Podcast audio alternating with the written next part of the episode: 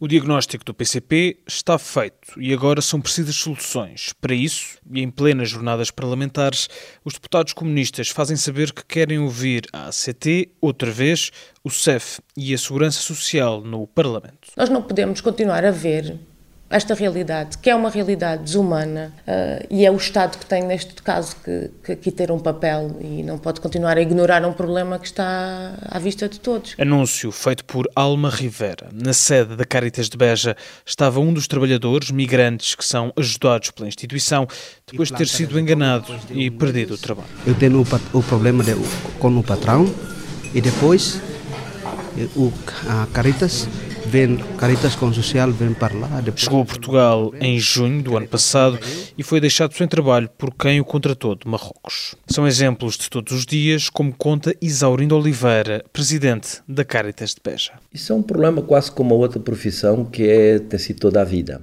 É vamos... Antes de cair a noite, os deputados do PCP dividiram-se em iniciativas com a mobilidade na ponta da língua.